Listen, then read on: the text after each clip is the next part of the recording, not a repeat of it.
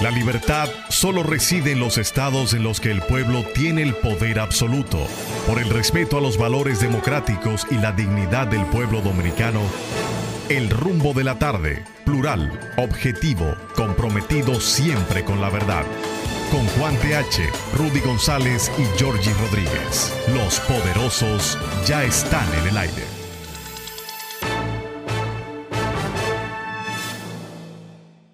Buenas tardes, amigos. Buenas tardes, Juan TH. Georgie Rodríguez vie- viene en camino y juntos los tres estaremos aquí hasta las 7 de la noche, este viernes de Bellonera. pre-viernes de Bellonera, Ah. para no confundir a- para no confundirnos nosotros, porque nos da una gana de poner música. Yo decido no venir los viernes. ¿Eh? He decidido no venir los viernes. No, pues mira, yo prefiero, yo prefiero no venir los lunes.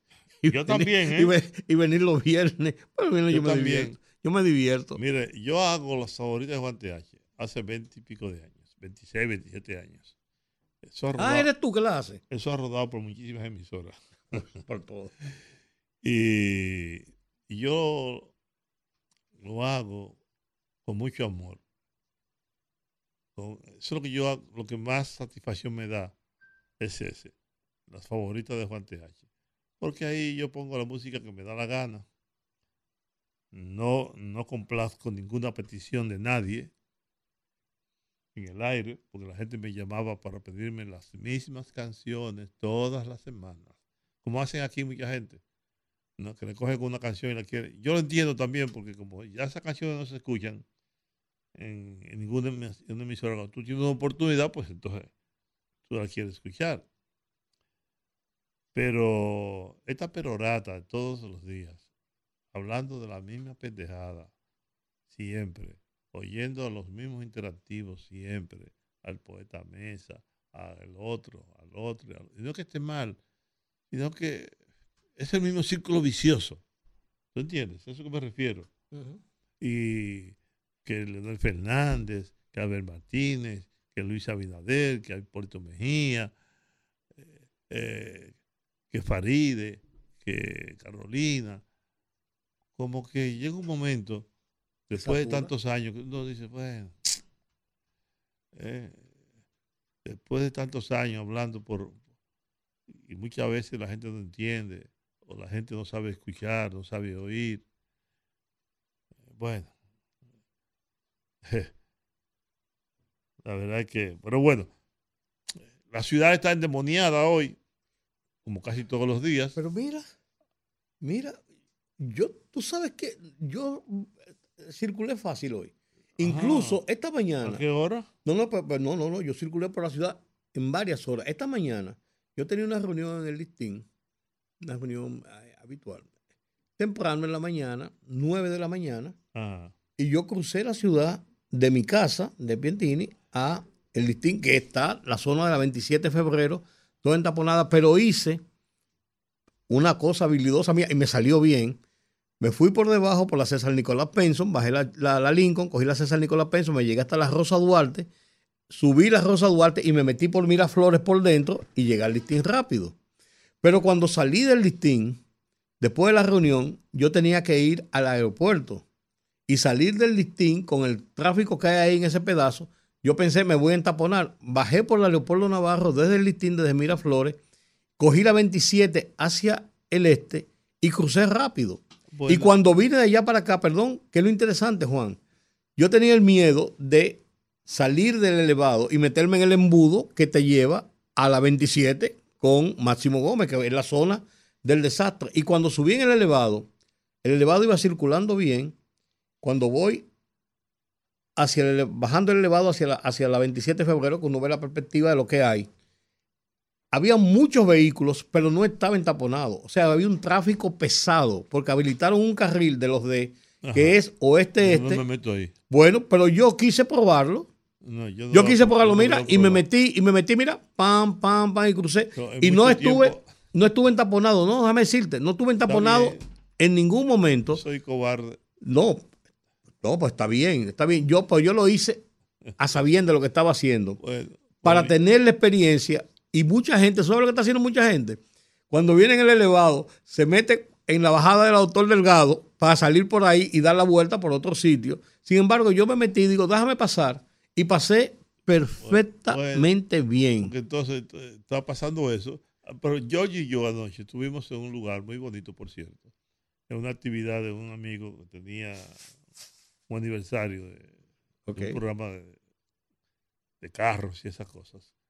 Y pasamos un rato. Arroba Ubiñas. o arroba Uvilla. Al regreso, yo venía por la 27 y le dije al chofer, no te metas por debajo de esa vaina. Ah, que ahí está, está medio taponado, Yo, no importa.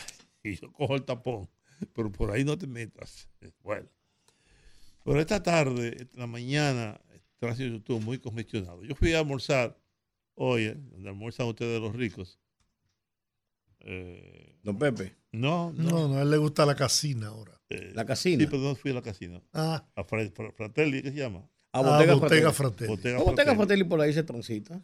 No, perdón hoy. Sí, Ah, bueno, eh, no es tan complicado ese, ese, ese, ese pedazo por ahí. Llegar Sí, ahí eso llega- quizás, porque nada más hay una sola Exactamente, entrada, llegar ahí. nada más hay un solo sitio para entrar, que es viniendo de la López de Vega, es Exactamente, un poquito complicado. exactamente. Y ahora cuando regresaba, wow, un tapón enorme. Que va muy grande el tapón. Pero Pues, bueno, pues yo tuve yo suerte. espero que el señor Rodríguez, que llegó, eh, mande a buscar ropa. Ropa vieja. No, a buscar ropa porque él no vino con yo vengo de la reunión del de la reunión. Con y ropa yo- de pelear. Y yo, y yo vengo de, de otra reunión. Yo estaba No, yo- de reunión no, en reunión hoy. Yo estaba en una reunión Sí, pero tú- y me fui a quitar la ropa. Ah, te cambiaste. Yo fui a grabar un programa de televisión. Me fui a quitar la ropa para, para venir con propósito de, de caminar, Sí, ok. porque ayer no pudimos hacerlo. Entonces, el señor lo que tiene que hacer es mandar a buscar ropa, porque él tiene que caminar obligatoriamente. Tanto más que yo. Así que mande a buscar, yo tengo un chofer ahí, mande a buscar si usted quiere. No, tiene deseo de caminar. No, que no hay nadie en mi casa. Anda. Chile hará expulsión inmigrantes ilegales. ¿Y? Bueno, que todo el mundo tiene el derecho de hacerlo, menos nosotros. No, también nosotros. Bueno, tenemos el derecho, pero no quieren reconocerlo. Ah, esa es otra cosa. Esa es otra cosa. Buenas tardes, señor Rodríguez. ¿Cómo está usted? Muy bien. Tú mencionaste el caso de Faride ahorita. Mencionaste dentro de las cosas que son parte de la rutina en que nosotros hemos caído. Pero parece que el tema de Faride, por lo que estoy oyendo desde ayer y en el día de hoy se agudizaron los comentarios, parece que definitivamente a Faride ya le dieron, le- le- se le informó que no va a ser la candidata.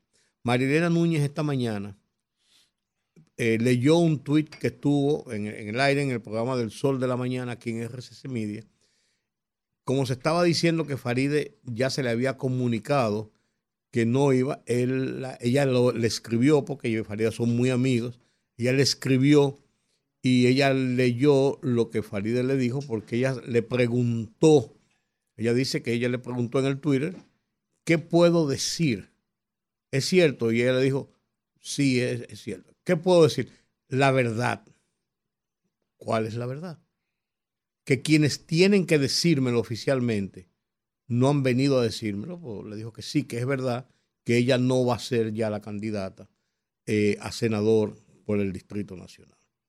Yo por, la, por el partido oficial, por el, por el PRM. Yo, esa es una decisión de un partido, los estrategas del partido, los eh, jefes del partido, los candidatos del partido, los que manejan el partido, sabrán lo que están haciendo o no sabrán. Yo no sé, eso no es un asunto de cada cual. Ahora, yo personalmente, Rudy González, por una situación doble.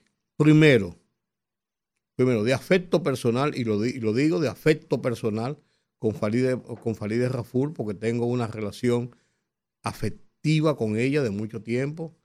Quiero decir que yo soy uno de los responsables de haber creado ese monstruo en la comunicación, porque comenzó trabajando conmigo en mis programas de televisión y conozco a Farida desde muy niña, conozco a su padre, conozco a su madre Grey, a sus hermanos, a Fara, a Abel, Abel, eh, Tony Abel, eh, a Grace, a Tony. Eh, Tony, un hombre que con sus virtudes y defectos, como cualquier persona, es un hombre que se ha consagrado durante toda su vida a estar en esas lides, en el entorno del PRD y ahora del PRM. Nadie le puede regatear eso a, Tony Raful. Y Faride es una mujer de partido, pero en la parte afectiva yo tengo una relación de afecto con ella. Ahora yo creo, yo personalmente, que si alguna razón debió tener el partido para determinar que Faride no era la candidata porque no, tiene los números, tienen que buscar una estrategia, una cosa. Yo creo que el partido debió ser honesto con ella, llamarle y decirle, mira Faride, los números no te dan. Hay esto, esta, esta situación. Y no poner a una persona que es la senadora por el Distrito Nacional, que es la principal plaza, por el Distrito Nacional. Y además de eso, es actualmente la vicepresidenta del Senado tratarla de esa forma. Yo creo que, yo creo que es, una, es algo desconsiderado. El partido hará lo que le da la gana, porque yo, eso no, es mi problema, pero la verdad es, la verdad es que es, eh, eh, eh, es, muy, es muy complejo y es muy difícil. Y yo creo que haber mantenido, incluso en Ascuas, durante todo ese tiempo y dentro de muchísimos rumores, que sí, que se van a poner a fulano, o que se van a poner a Perencejo, o que se disputan esto o aquello, yo creo que una, una, una legisladora, como el caso de, en este caso que estamos hablando, de Farideh Raful, no merece ese tratamiento. Ese es lo que yo pienso, al margen de si el partido sabe lo que está haciendo o no lo que está haciendo, de si le conviene o no le conviene. No me, no me, eso no me va ni me viene, porque no tengo que ver con eso, pero en la forma personal creo que es, más. Me atrevo a decir que hasta una falta de respeto a una, a una persona que ha echado su pleito por esa, por esa organización y en esa posición. Yo pienso que todo eso, independientemente de que ella le dijera eso eh, a María Elena Núñez, pero el partido no ha hecho una declaración oficial. Entonces, todo eso, a mí me gustaría que Farideh lo dijera por aquí para yo creerlo, ¿no? No, no pongo en duda que se lo haya dicho, pero yo tengo que llevarme de lo que diga el PRM. Y el PRM no se ha pronunciado oficialmente diciendo que si es Faride o no es Faride.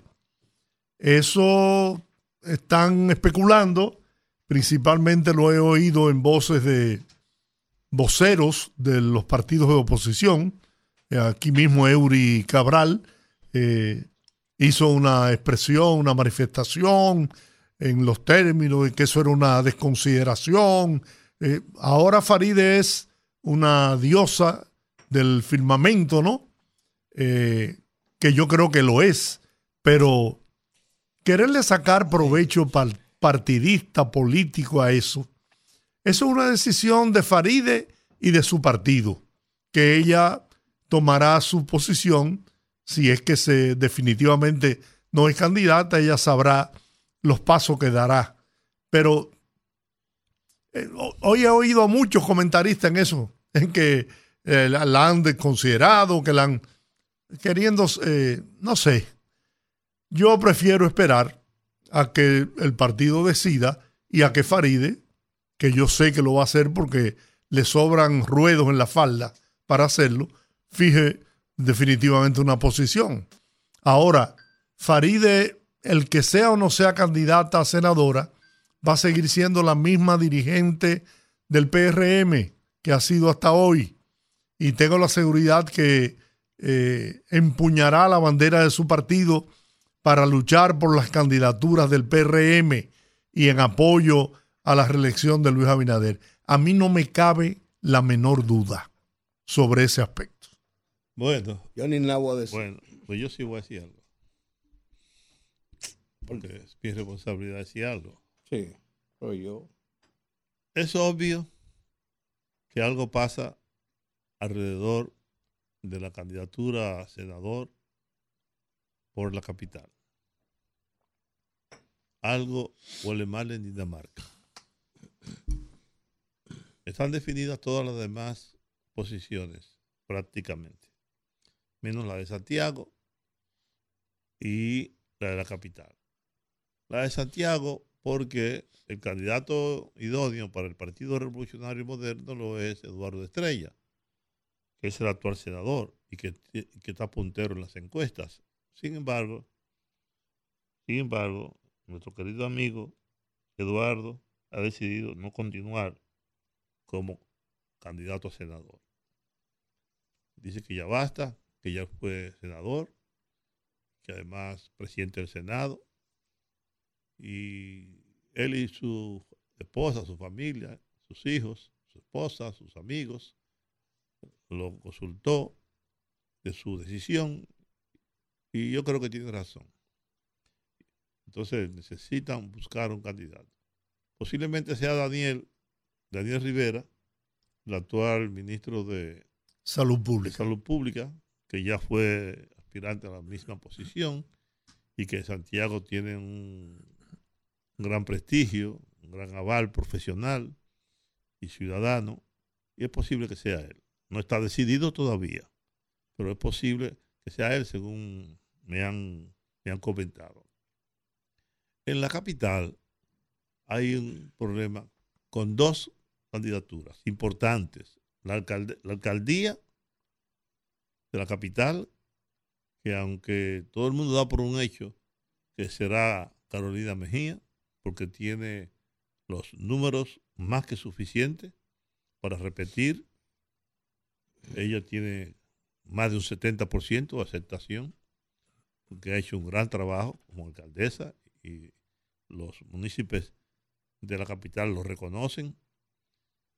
Ella hoy tiene más números para alcaldesa que Luis Abinader para presidente de la República. Lo cual no significa que esté compitiendo con él, porque son cosas distintas. Ahora, ella necesita resolver algunas cosas antes de aceptar la candidatura. Porque ella tiene algunos problemas que lo pueden, la pueden desbordar un tiempo después. Y ya no va a presentarse como alcaldesa para renunciar seis meses después. Lo mismo que Eduardo, que muchos de sus amigos le han dicho, bueno, pero tú puedes ser candidato, gana la plaza y renuncia un año después. Pero ese no es Eduardo Estrella. Eduardo no es capaz de hacer algo como eso. Ni creo que Carolina tampoco, que se presente para después, pues es una estafa a los lectores, a los electores, un engaño. Eso se debe hacer. Y quienes lo han, hecho, yo creo personalmente que han cometido un, un desliz. Se habló, se está negociando con Guillermo Moreno.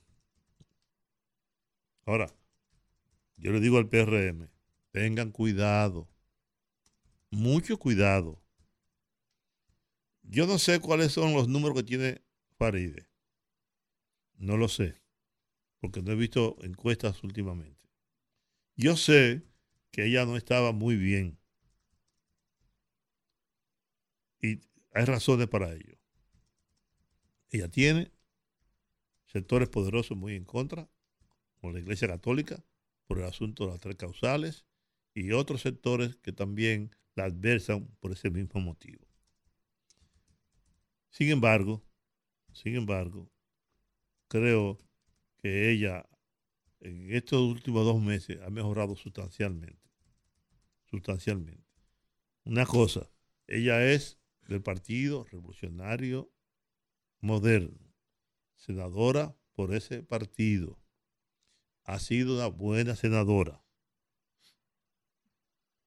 Pero en el proceso de alianza se ha conversado con Guillermo Moreno que no estaría, que estaría en disposición de aceptar la candidatura, la postulación para senador en la capital.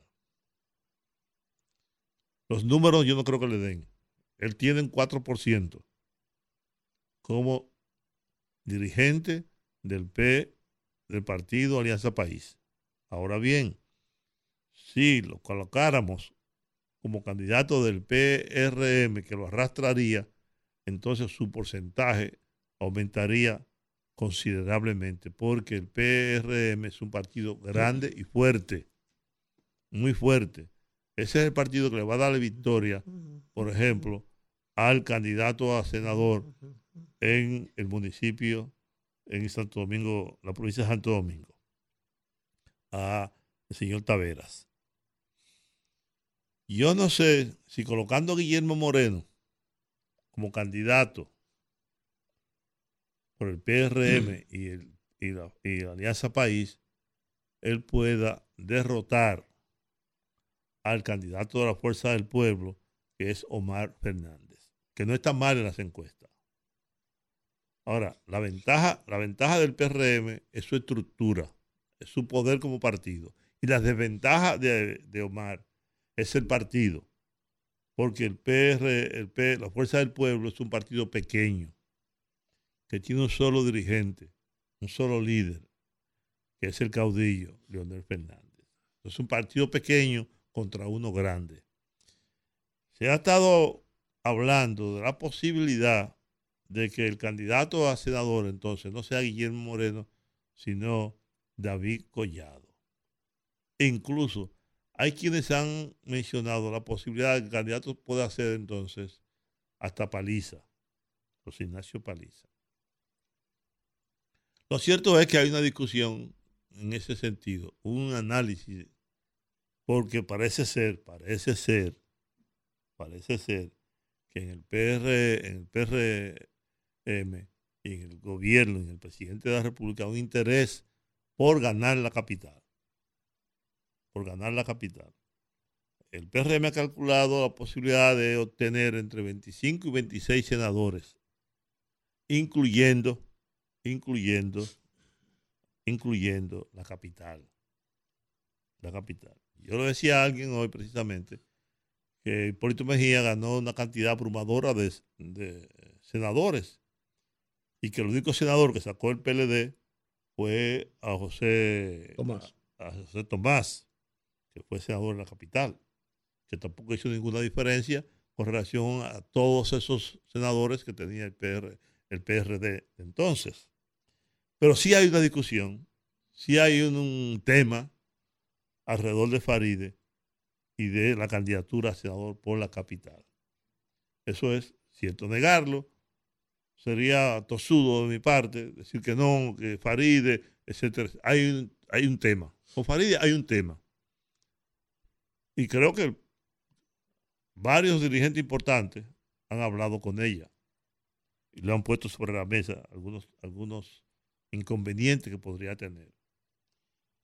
Como dice Giorgi, al fin y al cabo, y tú, Rudy, es una decisión del partido. El partido es soberano en esto. En decir que en una alianza acordamos que el candidato a senador sea Guillermo Moreno. Porque además, en una alianza, Guillermo Moreno puede ocupar otros puestos también. No tiene que ser senador.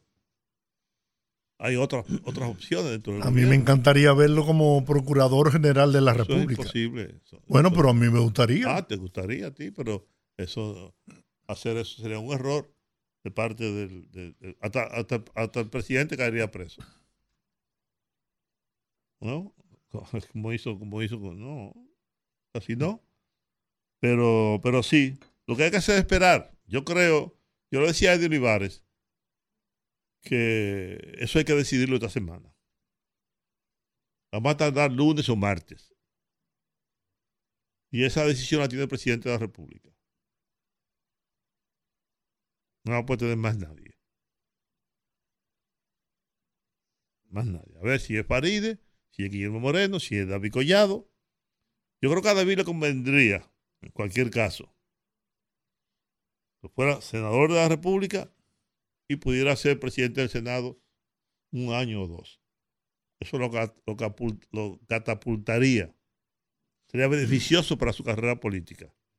Después de haber tenido éxito como alcalde y como ministro de turismo. Si yo fuera él, lo pensara. Lo pensara y tomara una decisión en ese sentido. Si es, reitero, que hay una decisión de que Faride no lo sea. También Faride tiene ot- otras opciones dentro del PRM, no hay que ser senador obligatoriamente, si los números no le dan. Que yo creo que ya debe tener algunos números haber ordenado alguna encuesta para contrarrestarlo con la encuesta que pueda tener el gobierno, que pueda tener el partido. Yo también, igual que Rudy, me siento familiarizado con, con Faride. Soy amigo de Tony hace, eh, antes de que Faride naciera. ¿Mm? porque yo, y de Grey, soy amigo de Grey, hasta de la primera esposa de Tony. ¿No? El problema es, Juan, que eso no cuenta en política. Política es lo que conviene. ¿Y qué es lo que conviene? Eh, Bueno, el PRM tendrá que buscar cuál es lo, qué es lo que le conviene para ganar la senaduría en la capital.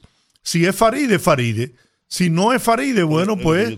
Faride tendrá que entenderlo y punto. A mí lo que me choca es que hoy los que ayer la detractaban Ah, pues, no a y hablaban barbaridades de Faride, porque Faride fue la más crítica en cuando estaba en la oposición y que ahora a se cayó. A.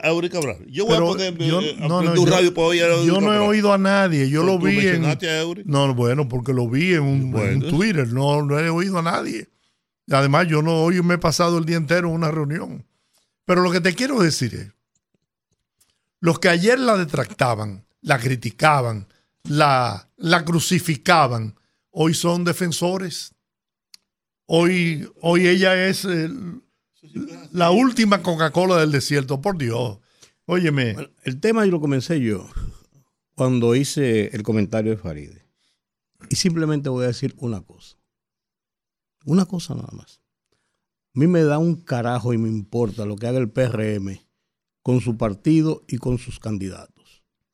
Pero sostengo la posición de que es una falta de respeto a una mujer como Farideh Raful. Y lo dije y lo hago y lo mantengo por afecto primero y segundo como política.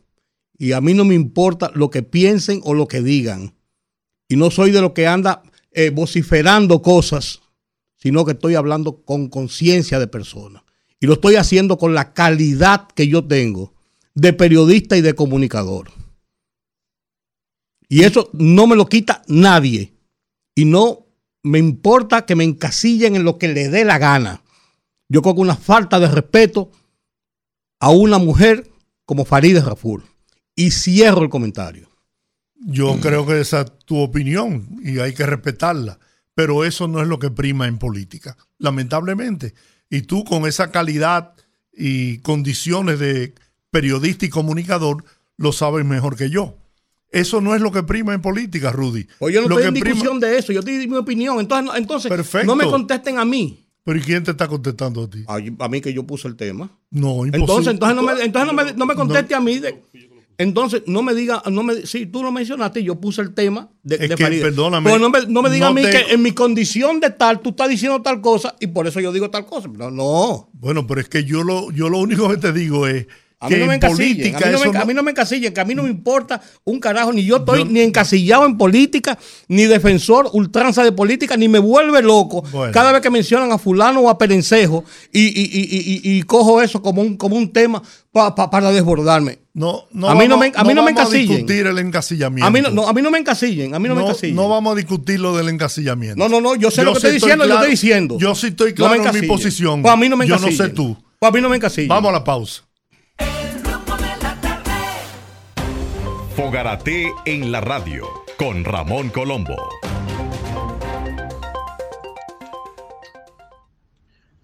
se titula Loca Modernidad. Las notas periodísticas nos dicen que en la guerra de Israel y los palestinos de la Franja de Gaza, que cuenta menos de 30 días de haber empezado, van alrededor de 21 mil muertos, mal contados, incluyendo miles de niños y mujeres que no portaban armas. Y también nos informan que en la guerra entre Rusia y Ucrania, han perecido más o menos 30.000 combatientes y no combatientes. Estamos hablando de unos 50.000 muertos, como si esto fuera cualquier cosa. Y el resto del mundo sigue, como si nada, sobreviviendo a sus afanes rutinarios. A ver quién se atreve a decir que esta disque modernidad no es una locura. Fogarate en la radio con Ramón Colombo. El rumbo de la tarde, el rumbo de la tarde, el rumbo de la tarde. Bueno, todas estas lluvias, inundaciones, eh, desbordamiento de ríos, cañadas, todo esto trae como consecuencia eh, la aparición de enfermedades, epidemias, eh, y para que el pueblo esté orientado sobre las medidas que debe tomar para proteger a, a su familia y protegerse ellos también, hemos hecho contacto con quien siempre colabora con nosotros, una autoridad en la materia de la infectología. Me refiero al doctor Héctor Balcácer, que está con nosotros esta tarde. Doctor, buenas. Gracias por, como siempre, ostemperar a nuestro llamado. Muy buenas tardes y ustedes saben que es un placer y sobre todo un privilegio en estos momentos poder comunicarnos con toda la audiencia de ese programa, tanto ahora como lo que conocemos ya como la resaca digital. Bien, mire doctor, ¿qué medida usted recomienda para prevenir enfermedades eh, que, contagiosas que se producen como consecuencia de inundaciones, desbordamiento de ríos, cañadas? ¿Qué, qué medida usted cree que debe tomar o usted recomienda que debe tomar la población? Pero la primera medida siempre tiene que ser mantenernos expectantes y en observación frente a cualquier dato que sugiera algún proceso que salga de lo habitual. En estos días sabemos que cierne sobre nosotros la posibilidad de brotes de enfermedades asociadas a aguas contaminadas y a procesos tanto gastrointestinales, respiratorios, oculares, cutáneos, enfermedades de la piel, de los ojos, conjuntivitis, así como diarrea y diferentes manifestaciones asociadas a estas aguas que pudieron haber contaminado las diferentes fuentes de donde utilizamos. Por ejemplo, lo que decimos siempre, que las aguas pueden haber sobrepasado el nivel de las tapas de las cisternas y que la cisterna de su casa, usted que entiende que no tiene ningún tipo de riesgo, en este momento pudiera haber eh, contaminado esa agua y usted está cepillando los dientes con un agua que se juntó con esa agua de color chocolate que vimos por las calles de nuestra ciudad que estuvo en los días anteriores pasando. Cuando hablo de mantenerse atentos, es que muchas personas aquí en República Dominicana siempre minimizan las cosas, pero si usted tuvo contacto con estas aguas, que en muchos casos le llegó a las rodillas, al pecho, a la barriga, usted pudo haber entrado en contacto con esta bacteria que es la leptospira, que sabemos que está presente en la orina de los ratones, de los perros, gatos, cerdos, vacas, chivos, cualquier mamífero puede potencialmente transmitir esta bacteria. Entonces, ¿qué pasa? Las personas con este tipo de situación inician presentando manifestaciones febriles habitualmente. O sea, comienzan a presentar fiebre y por eso el llamado siempre ha sido que cualquier persona que tenga un cuadro febril trate de buscar asistencia médica lo más rápido posible para tratar de prevenir complicaciones. Bueno, ¿cuál es, eh, a su consulta le ha llegado ya gente con eh, problemas de esa naturaleza? ¿Y qué, qué es Miren. lo que más abunda en este momento? La realidad es que en este momento la mayoría de los procesos que pudieran estar afectando a la población podría ser sobre todo los más chiquiticos que comenzaran a presentar en estos días procesos sobre todo oculares, que pudiéramos tener algún brotecito de conjuntivitis o algún tipo de proceso diarreico porque el agua se pudo haber eh, contaminado. La realidad es que en este momento todavía no es el momento preciso para que los casos de leptospira aparezcan, ya que usted sabe que todo esto ocurrió sábado y generalmente tarda alrededor de una semana en esta enfermedad comenzar a aparecer. Hay que decir que muchas personas minimizan la leptospira como enfermedad, pero es importante que se sepa que a la fecha hay 38 personas que han muerto en el país fruto de esta enfermedad. Repito, 38 fallecidos por leptospira, más que con el dengue, y nadie le está realmente prestando ese, esa- ese gran, no temor, pero sí respeto que merece una enfermedad de este tipo. Sabemos que cuando Noel y Olga, que creo que es uno de los últimos puntos en los cuales pudiéramos observar que ocurrió un gran brote de leptospira, el Ministerio de Salud Pública ha tratado de hacer intervenciones de manera preventiva contra leptospirosis. Y aquellas personas, sobre todo en los lugares más vulnerables, que estuvieron en contacto con agua que metió en la casa, o las personas que estaban descalzas, caminando sobre lodo, porque mucha gente no sabe que no es solamente el agua, sino también eh, la tierra húmeda, pudiera potencialmente transmitir esta enfermedad, entonces a estas personas se le está brindando medicamentos de manera preventiva, ya que muchas personas también desconocen que se puede utilizar medicación preventiva con un antibiótico tomado para que las personas no enfermen. Lo que sí uno espera es que si vamos a tener casos de leptospiras que aumenten, eso posiblemente iniciará a partir de la semana Una- que viene, una- pero el llamado siempre tiene que ser ante cualquier dato febril, buscar asistencia. Una pregunta. Hasta donde tengo entendido, ¿no? Eh, la lectospira la, la transmite el- la rata, ¿no? A través de la orina, ¿cierto? Mire, la realidad es que es una bacteria que se parece mucho en cuanto a la forma a la bacteria que produce sífilis. La realidad es que las personas lo han asociado a exposición a orina de ratones, pero permítame decirle que sobre todo en la parte norte del país, estamos hablando de La Vega, San Francisco de Macorís, Espaillat, Santiago, en todos esos lugares donde hay una crianza de cerdos, hay que decir que en la orina de los cerdos también puede estar presente la leptospira, ya que la leptospira en estos mamíferos habitualmente no los enferma. O sea, usted no va a ver un animal que esté enfermo porque la bacteria lo que hace es que después que entra al organismo de estos mamíferos, va al riñón y cada vez que estos animales orinan, sale la bacteria. Y en aquellos lugares donde la temperatura se mantiene templada, cerca de 20, 25 grados, entonces podría la bacteria permanecer viva durante un tiempo importante, en algunos casos semanas. Entonces, ¿qué ocurre? Usted va eh, en estos lugares en una chancleta, en una bota que están rota, y entra en contacto con ese suelo húmedo que tiene la orina de estos animales y puede aparecer la infección por leptopira.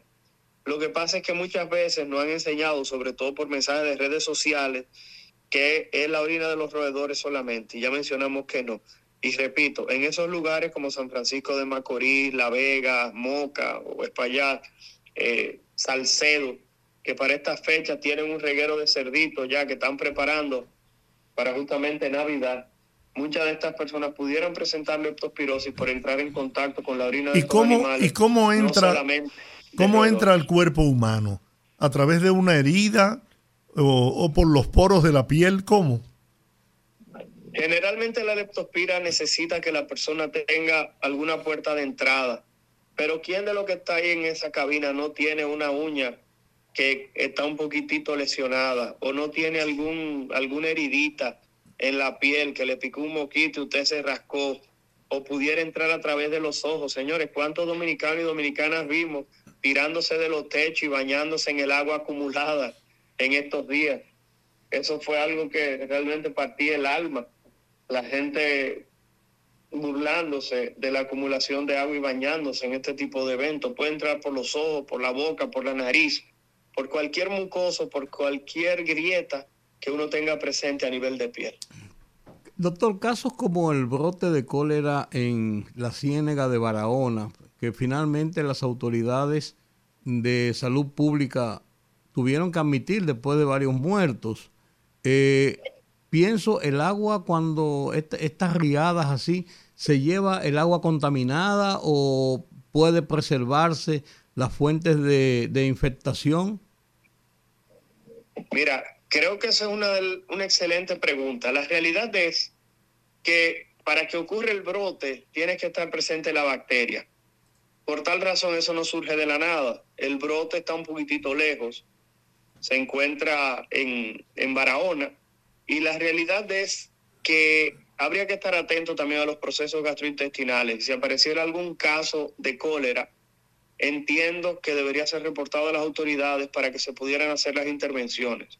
Yo tenía una preocupación similar y como me comuniqué con alguien en el Ministerio de Salud Pública y me dijo que todavía teníamos vacuna contra cólera disponible, que sabemos que se utilizó cuando en el río Isabela ocurrieron casos Claro. de cólera, no sé si los recuerdan, hace Claro, unos claro, meses atrás.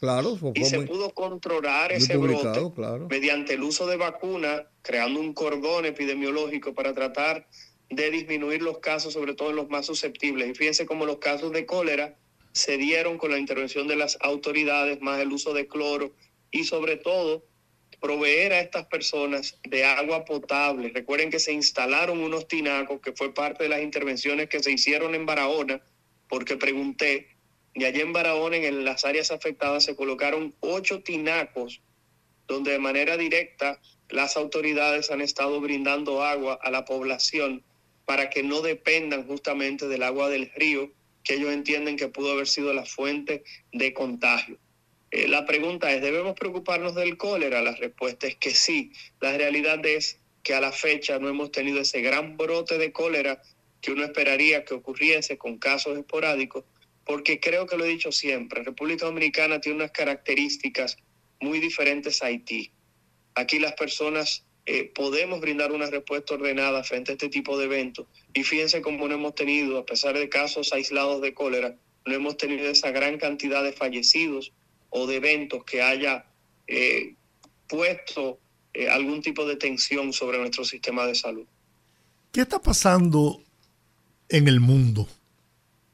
Yo hace tiempo que no veía tantas enfermedades, una detrás de otra, eh, amenazando a la, humanidad. ¿Qué, ¿Qué está pasando, doctor? Mira, realmente ya creo que se ha hablado en más de una ocasión de lo que es el cambio climático. Fíjense cómo hemos tenido precipitaciones en dos noviembres consecutivos, donde una ha superado la otra y esa del 4 de noviembre había superado todas las precipitaciones que habíamos tenido en el pasado en un día. Y cuando pensamos que lo habíamos visto todo, entonces ocurre esa precipitación este día 16, creo que fue, o 17 18. de noviembre, 18 de noviembre. Fíjense cómo tuvimos precipitaciones también récord en República Dominicana cuando pensábamos que no iba a volver a ocurrir algo similar. Entonces el problema es que esto ha sido un proceso acumulativo. Eh, sabemos que la Tierra se está defendiendo.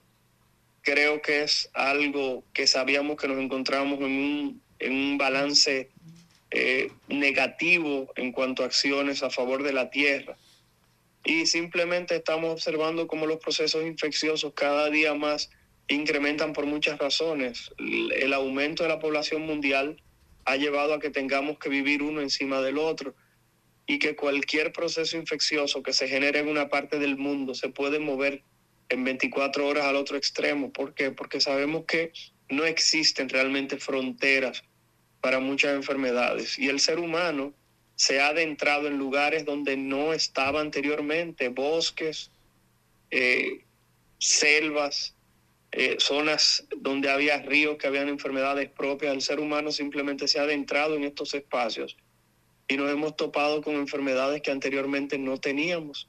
Y podemos observar enfermedades como chikungunya, que justamente surgió en un área boscosa donde había un río, que el ser humano había observado casos en animales, pero que al adentrarnos en estos lugares, entonces tenemos la aparición de enfermedades de este tipo. El ébola es un ejemplo también de una enfermedad selvática que a medida que el ser humano ha ido urbanizando y ha ido ocupando estos territorios, entonces nos vamos exponiendo a enfermedades que pueden ser potencialmente mortal. Creo que el ser humano necesita, como dice mi madre Neri Esteves, necesita entender que cuidar la tierra es una necesidad porque de lo contrario vamos como especie a sufrir eh, grandes consecuencias. Eso me trae a la memoria Perdóname. una ¿Tú eres- tú eres hijo información. de Neri Esteves? ¿Eh? ¿Tú eres hijo de Neri? Claro, profesor, que sí, Balcácer Esteve es mi nombre, profesor. Oh, pero yo, dámele un abrazo. Amiga mía. Ah, pues ya usted sabe, profesor. A mí me llama la atención algo que vi Dígame. anoche en televisión, noticiario internacional, sobre los incendios que, amparados en una ley, se están produciendo en Bolivia, en la selva amazónica, destruyendo bosques para dar paso a, a proyectos urbanísticos y no se sabe de qué cuántas cosas más. Y ahí está lo que usted acaba de señalar, la agresión del ser humano al planeta Tierra. Así que, doctor Héctor Balcácer, muchas gracias. Como siempre, es un privilegio poder tenerlo como asesor nuestro en materia eh, de salud, especialmente en el área de la infectología. Pase usted Para una un feliz placer. resto de la Cuídense tarde. mucho y bendiciones. Amén. Bueno, no, pero es en Bolivia que está pasando eso ahora. Es, un de- es una ley del Congreso de Bolivia. Eso es increíble. Hoy la DNCD y la Armada y la Fuerza Aérea en un operativo conjunto en Punta Salina, después de una persecución, eh, decomisaron 355 paquetes de una sustancia, presumiblemente cocaína, de cocaína. Eh, después de 12 horas de, de persecución de una lancha en el que iban dos dominicanos y un colombiano. Eh, el operativo duró, como dice, 12 horas persiguiéndolo y ellos evadiendo la persecución de las autoridades hasta que finalmente en 14 sacos estaban los, los, eh, Los 355 paquetes de sustancias. Generalmente los paquetes, la cocaína para los traficantes, generalmente la empaquetan en, de un kilo para tener una contabilidad y un manejo más fácil.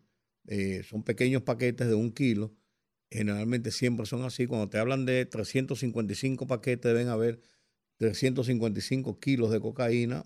Puede ser uno más o uno menos, pero esa es la proporción por el uso que manejan los, los carteles de la droga. Que por cierto, me llamó el, almirante José Roberto Muñoz Monción a recordarles a ustedes, dos, que la actividad del experto mundial en hidrografía va a dar la conferencia mañana en la base de la Armada y reiterar la invitación A las 11 de la mañana. a las parece. 11 de la mañana. Y después 11. hay un almuerzo. Sí.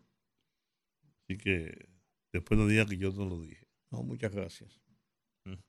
Pues la- los paquetes se enviaron al, al INASIF para ser eh, ya en la cadena de custodia, ser pesados exactamente, etiquetarlos y usarlos como una cantidad ya autorizada por el INASIF como prueba de delito para, para después ser presentado en juicio. Dos dominicanos y un eh, colombiano, ninguno está lógicamente identificado. Eh, en eso la DNCD hace muchos años ha mantenido el, el cuidado de lo que establece la ley con eso, de no revelar los nombres de las personas arrestadas en esto hasta que no se levanten cargos y vayan con un expediente a juicio. Porque eh, no solamente es por la presunción de inocencia, que la tiene toda persona, pero si no se ha, no se ha emitido todavía un, un expediente, es se comienza a decir, se publican las caras y las fotografías, fulano de tal, es narcotraficante, ya te etiquetan y cuando tú vienes a ver, llevan a un proceso, incluso a un proceso de, solicitud de medida de coerción que tiene que ser llevado en las, primeras eh, 48 horas después de una persona estar arrestada, a lo mejor dicen, no, no, es que yo estaba pasando por ahí y me involucraron, entonces ahí esa persona queda etiquetado. Y en la policía, por muchos años y por siempre, se acostumbraba a presentar a los delincuentes. Incluso habían periodistas que cuando interrogaban decían, di bandido, di bandido, ¿por qué le diste el, el pecozón? Por Dios. Eso lo vimos muchísimas veces y eso es, eh, era, era una situación que eh, provocaba eh, una violación de los derechos de las personas hasta que no sean sometidos a un proceso. Por lo menos si ya están en la medida de coerción, donde hay un expediente, se dan los nombres y un, y es un proceso público, oral y contradictorio y eso es otra cosa. Wilson Camacho dice, Jean Alain Rodríguez realizó un ejercicio agresivo de lobismo para obtener informe de la ONU. Por otro lado, Pero mira, Faride, yo vi eso, pero él hizo su trabajo. Claro, te pones a ver, eso, es lo que tiene que hacer. claro, Y eso es lo que tienen que hacer sus abogados, tratar de buscar toda la forma de que sea victimizado o que sea declarado que está siendo que están siendo violados sus derechos. Bueno, Farideh Raful confirma, confirma sus aspiraciones al Senado y reclama que el PRM ha sido lento entrecomillado, en definir la boleta en el Distrito Nacional. El centro de... Ah, sigue. Eh, no, no, estoy viendo algunos titulares aquí. Mira, este es importante. El Centro de Operaciones de Emergencia elevó hoy jueves a 30 el, total de fallecidos como consecuencia de las lluvias torrenciales que cayeron en el país el pasado sábado. Estos tres nuevos fallecidos son Domingo de la Rosa Jiménez, Rafael Fernández Reyes y una tercera persona aún no identificada. El primero de ellos eh, de 31 años de edad fue arrastrado por el río Yaguate en la provincia de San Cristóbal en horas de la tarde. El, segundo, Rafael Fernández Reyes, de 19 años de edad, fue hallado muerto en el río La Cueva, en el municipio de Guayabal, provincia de Azua. Y la víctima número 30, que aún no ha sido identificada, eh, se presume que es un hombre de unos 25 a 35 años de edad, el cual fue hallado en la orilla oeste del río Jaina, cerca de la desembocadura en el municipio de Jaina, en San Cristóbal. El, el cuerpo de este permanece en eh, el cementerio, en la morgue del cementerio Cristo Redentor, hasta tanto sea identificado. Dice el listín diario, contrataciones públicas anuló la licitación del Intran. Pero la pregunta es, ¿por qué? Ahí lo dice, ahí lo dice. Dice las cuatro razones. En, en la historia dice las cuatro razones. Sí. ¿Por qué? Porque fue una- un comunicado que emitió hoy eh, Contrataciones Públicas, ya eh, anulando oficialmente, porque ellos habían suspendido el procedimiento, pero ahora emitieron una resolución declarando anulada la licitación. Yo lo que me pregunto es lo siguiente. ¿Y qué va a pasar con todo ese No, dinero? no solamente eso, sino si eso es retroactivo, después está en, en aplicación el, el- el tema. O sea, eh, ¿cómo, cómo, cómo se procede en ese sentido? Porque ya está en ejecución. Si fue bien ejecutado o mal ejecutado, vamos a suponer, por lo que fuera, pero ¿cómo tú revertir eh, en justicia algo de una manera retroactiva eh, cuando la ley y la constitución prohíben la retroactividad? de una manera tácita. O sea, yo, yo vi la información, leí los por qué, son cuatro por qué que ellos establecen, pero la verdad es que uno, eh, esto, esto está medio enredado. eh. Esto está medio enredado, pero me da la impresión, me da la impresión, en este caso del Intran y de- del caso de Hugo Veras y del Intran, vamos a, vamos a no personalizarlo directamente, sino del Intran y la licitación esta, de que hay una decisión de que esto se proceda en este caso. Ahora, ¿qué va a pasar con la inversión hecha? ¿Qué va a pasar con el proceso que está, dicen que en un 75%, pues dicen que, que- es menos, pero ¿qué va a pasar con esa inversión? Y yo vuelvo y, re- y planteo lo que he dicho en otras ocasiones, y a esto le agrego el caso del Intran ojalá que no estemos frente a una situación como la cárcel de las Parras, como la ciudad sanitaria, que por conflictos de situaciones judiciales de estos procedimientos, de estos proyectos, está ahí detenido y se están deteriorando y se están, se pueden perder mucho de lo que se ha hecho cuando ya lo que se ha hecho es con dinero público y yo creo que en nada perturba continuar unas investigaciones de tipo eh, judicial y de someter a quien sean los responsables, pero rescatar lo que se ha hecho, porque es dinero que se ha invertido. Dice que, en principio, dice la información a la que tú aludes, que el Intran eh, en los requisitos eran ex- excesivos y desproporcionados, Sí. dando donde solicitó a los potenciales oferentes obtener una Certificación de 15 mil. experiencia de haber instalado mil, con- contra- mil controladores y 40 mil intercesiones a nivel mundial Eso era para que estaban participando. Uh, uh, sí, a quienes, quienes habían cumplido con eso se lo estaban poniendo en Sí. bandeja de plata. Ustedes son los que han hecho esto, eso es lo que, eso es lo que trata de decir. Sí, en compras eso- y por eso- contrataciones. Por eso, lo estoy leyendo. Sí. sí. Excesivo de verdad. Claro. Me, me- mire, me estaba diciendo uno de mis hijos, ingenieros, que aquí hay muchas licitaciones que llegan con nombre y apellido. Están hechas para que la gane fulano de Sí, tal, sí. Y le colocan las, las, la- los requisitos. por los requisitos. los Que requisitos. tú tienes que tener 200 millones, oye, que tú tienes que tener 200 millones de pesos en un banco. Sí. Tú tienes que tener un carro color. Tienes que venir con un carro ¿Cómo que tú tienes que tener dos, para tú poder licitar, tienes que tener 200, 300 millones de pesos? ¿Quién carajo tiene? ¿Quién? Dime tú. Claro. Oh, oh. Georgie e- Rodríguez. Y los equipos, ¿no? tales, y los, y los tales, equipos y tal- tales, y tales. Georgie Rodríguez. Que sí. nadie tiene aquí equipos salvo cuatro compañías. Claro, grandes. si Todo están mundo hechos- subcontrata para lo que va a hacer. Claro, por eso la mayoría de los contratos aquí lo, lo han ganado las mismas gente que lo ganaron durante los 20 años del PLD. Y durante siempre. No, no, no, y, no, y antes también. Sí, sí, durante claro. tiempo, sí, sí. Y están hechas para ellos. sí. En pedernales, allí, aquí, allí. Sí, en obras públicas.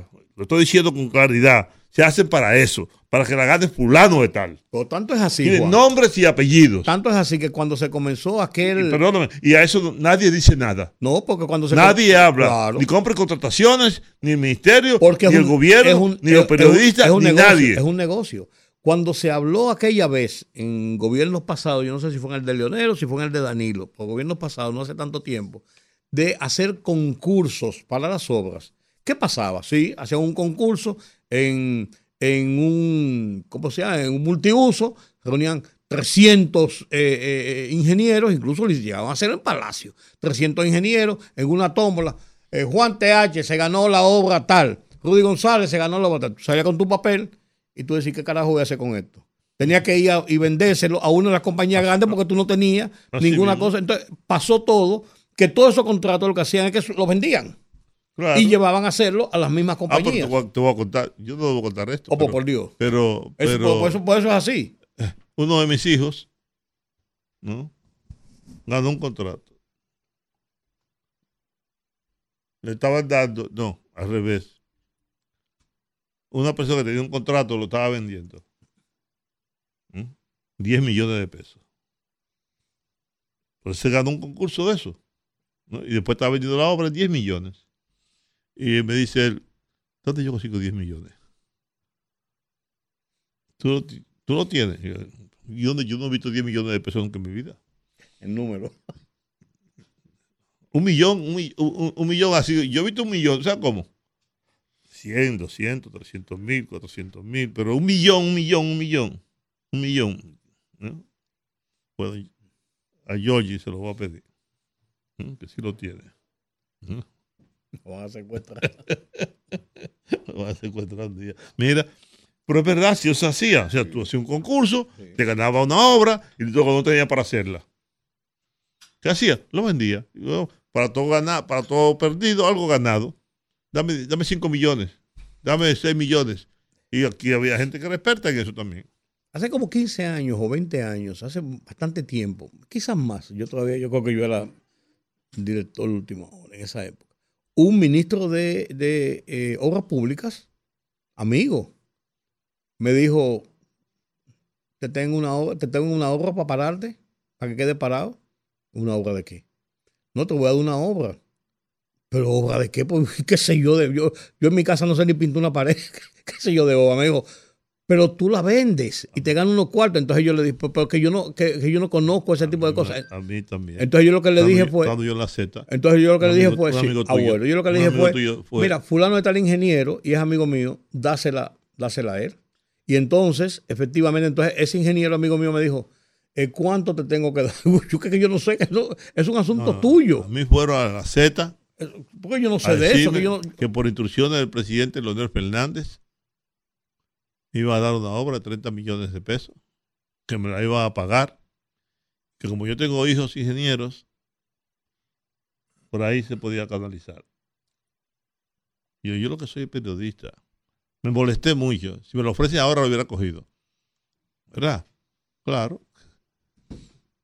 Me lo ofrecen ahora lo hubiera cogido. Mira, yo, yo lo que soy periodista, yo lo que vivo de la publicidad, de esta del periodismo. Cometí un error, porque fue un error de mi parte.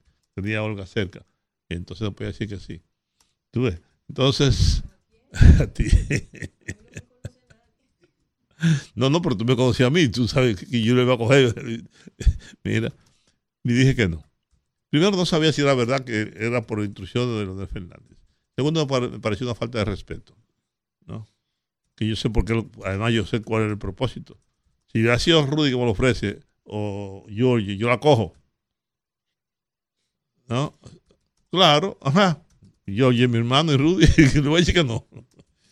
Pero Pues, tú estás pues, para, que yo con una, pues- por qué sé yo de, pues de- como un señor, un señor, un empresario venezolano, que me dijo, mira, me deben 23 millones de dólares. Yo lo, yo lo socialicé en 18. Si tú logras que me den los 18 millones, yo te regalo un millón de dólares. Y yo dije que no, de estúpido. Le dije que no. Después el tipo le pagaron su cuarto. Y yo se lo cuento a Hipólito Mejía, que era presidente de la República. ¿Sabes lo que me dijo? Una cosa es ser serio y otra cosa es ser pendejo. Pero es verdad, eso es lo que te dicen, eso es lo que te dicen. Miren, ¿Qué es lo que te dicen? el presidente de la Asamblea General de la ONU visitó Haití por dos días. Denis Francis Era por dos horas. realizó reuniones con líderes políticos y la sociedad civil y dijo que la comunidad internacional debe acudir con urgencia en ayuda del pueblo haitiano al considerar que no se puede esperar más. Publicó un mensaje en sus redes sociales en el que indicó que viajó a Haití para asegurarle al pueblo haitiano que no los han olvidado. Destacó que la violencia desenfrenada afecta todo el espectro de sus vidas. El mundo necesita ayudar al pueblo haitiano a detener la violencia y trabajar con ellos por la paz, el progreso y la prosperidad de Haití, un país lleno de potencial. No podemos esperar más. Bueno, ¿Sabe qué? pero esa ayuda no aparece. retomando el, el tema de, de Hugo Veras, señores, leyendo el, lo que dice compras y contrataciones, yo no sé, pero miren, yo, yo no me he atrevido a acusar a Hugo ni a nadie. Yo le tengo cariño a Hugo. Y me lastima pensar que todas esas cosas se hicieran bajo su dirección. Porque no es posible. O hay demasiada ingenuidad, demasiada inexperiencia o demasiado desconocimiento de cómo se manejan las cosas en el Estado. Que él debió advertir, que él debió ver todo eso que se estaba haciendo, no estaba correcto, no estaba bien. Porque Esa es su responsabilidad como gerente. Exacto, porque esa es su responsabilidad. No hay una manera de que él pueda. Yo, yo, yo decía a un par de amigos hoy, oye, no hay manera de que se pueda levantar políticamente. Su carrera política terminó. Sí. Él puede no haber tocado un peso, Sí. puede no haber tocado un peso, puede no haber participado en ninguna, en ninguna, en ningún acto de corrupción eh, eh, per se. Sabiendo que lo que estaba haciendo. Pues todo eso, sin embargo, y mira, yo creo que le decía a Georgie, a uno de ustedes, me preocupa lo que, pueda pasar con él. Porque yo no creo que sea un sinvergüenza. ¿No? O un descarado, no le importa. Yo creo que, como tú decías, Georgie, él es un hombre de familia. Una esposa, unos hijos. Yo, Su madre. ¿Entiendes? Por lo tanto, yo he sido como cuidadoso con eso. Pero miren, cuando claro. usted lee, cuando usted lee todo lo que dice compras y contrataciones. Que es un ¿no? organismo ¿Cómo- del Estado. Exacto. ¿Cómo se maneja? Exactamente. Eso no es un partido político, eso no es un, Ni- los tigres de la esquina. Ni la oposición. ni- no, ni un comunicador, ni nada. Es un, un organismo del Estado. Eso es lo serio en este caso. Claro, además, eh, Carlos Pimentel no está ahí, Car- no está ahí para hacerle daño a nadie. Está para investigar y revelar lo que se hizo. Y si eso se hizo así como está diciendo, no se hizo bien. No se hizo bien. Sí, usted- Yo usted- me quiero usted seguir la- quedando. usted hizo la pausa. No, hace rato que hay que hacerla. Yo me quiero quedar, seguir quedándome con la esperanza, ¿no? Y el deseo de que Hugo Veras no tenga absolutamente nada que ver en actos reñidos con la moral y que no se haya involucrado, involucrado en esa en esa acción de que se ha registrado en el Intran. Es posible, y es lo que yo espero, que haya sido sorprendido en su buena fe, que haya confiado precisamente por la inexperiencia en el manejo de la administración pública, que haya confiado en gente que le traicionó y lo engañó. Sí, pero Ese es mi deseo, Yo mi también, esperanza. el mío también, el de Rudy. Claro. Pero en cualquier caso, siendo así, yo, en mi caso, yo salgo y lo digo.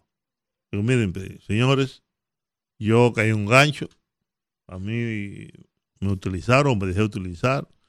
Yo quiero que esto se investigue hasta las últimas consecuencias y que se establezcan responsabilidades, caiga quien caiga. Y tú ¿no? sabes lo que refuerza ese pensamiento mío.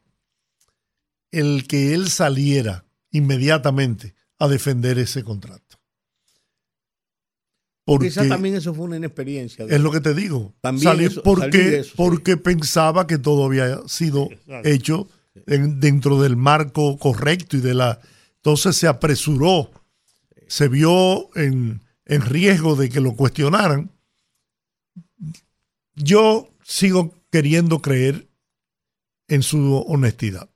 Con eso me Ahí quedo y debió- vamos a la pausa. Perdón, perdón, nada más decir esto. Él debió coger el mismo día que salió eso. Para compras y contrataciones. Ven acá, espérate, Carlos, ven acá. Explícame. Explícame qué fue lo que hicieron, porque mira, óyete, han fuñido el Estado. No, no, no, no, no, así mismo, han fuñido el- va, Explícame, y va- y vamos- oye, vamos juntos a este proceso. ¿Tú me entiendes? Sí. Otra cosa hubiese sido. Vamos a la pausa. El rumbo de la tarde. Bien, estamos de regreso al rumbo de la tarde. En estos tiempos, el tener un seguro es una garantía. Y si usted tiene seguro van reservas, usted está mayormente garantizado. Oye, Giorgi, tú No hay duda. tú sabes lo que me pasó, ¿verdad? Mándame, mándame ¿Tú sabes, lo que me, tú comercial. sabes lo que me pasó, ¿verdad? Que Por yo estaba de sabroso, cuando llegó nuestro invitado, eh, eh, Juan me pregunta, en la lista de los invitados, eh, ¿cuáles? Digo yo, o la gente del Banco de Reservas. Seguros van reservas. Digo, pero es del Banco de Reservas. Bueno, sí, pero seguro van reservas. Tu etiqueta propia. O sea, di Es, no- es que la tiene. Di que, di que no, me lleven, no me lleven por ahí, es mi etiqueta propia, mi, mi marca. Entonces, seguro, ah, seguro. Mira, ya me están corrigiendo, no es seguro van reservas, seguro reservas. Entonces, Y las muchachas están ahí atentas. a propósito de estos tiempos que estamos viviendo, donde se han ahogado una cantidad enorme de vehículos y, y la propiedad privada ha recibido grandes daños, ¿no? Nosotros que sabemos Me de imagino que Seguro Reserva ha recibido una gran cantidad de reclamaciones. Tenemos con nosotros a Carlos Ernesto Pou Pilarte. Él es un profesional de una sólida formación en administración de empresas de la Universidad Nacional Pedro Enrique Sureña, vicepresidente de reclamaciones, riesgos generales y de seguros Banreservas. Buenas tardes. Buenas tardes. Antes que todo, muchas gracias por darnos la oportunidad de estar en este programa y saludando a la audiencia aquí a las órdenes. Van reservas, perdón, seguros reservas, Rudy González, los años no te dejan vivir. Seguros reservas. ¿Qué gamas de seguro eh, es su fuerte? Porque los seguros, tradicionalmente, aunque tienen una cartera muy amplia, siempre tienen eh, a- a- algunos productos, alguna, área, alguna- algunos, sí, por donde más se inclinan, por donde más fortaleza eh, le dedican. ¿Cuál es la de seguros reservas? Nuestra cartera de Sí. seguro reserva está dividida un 30% lo que es propiedades, incendio, básicamente, Sí. un 28% lo que sería auto, un 21% lo que es seguro de vida y personas, y un 18% que ya sería responsabilidad civil, todo riesgo de construcción, todo riesgo contratista, ya de- variado, los sí. demás ramos. Aquí estamos hablando básicamente de, de esa composición, de cómo se compone el pastel de nosotros. Y es tan, es tan alto el, el- el- la, la persona o la empresa que acude al seguro de incendio, que tiene una cartera, una, una, una, una proporción tan alta, porque uno, uno se da cuenta de que pasa un problema cuando ocurre. Sí, correcto. Y lo que más aquí eh, uno está acostumbrado a ver el seguro es de salud, o sea, de salud o de vida, y el seguro de, de automóvil, porque es incluso obligatorio, porque es por ley. Sí, correcto. Entonces uno, uno entiende que ahí debe estar el grueso de, de- de la plataforma de, un- de una compañía de seguros. Sí. Eh, se divide en, do- en dos eh, ramos, vamos a decir así, o, o dos, o, dos, o dos partes, que es la comercial, que sí ha hecho un poco más de conciencia de que se necesita un seguro y hay muchas empresas importantes y comercios medianos y pequeños que tienen seguro.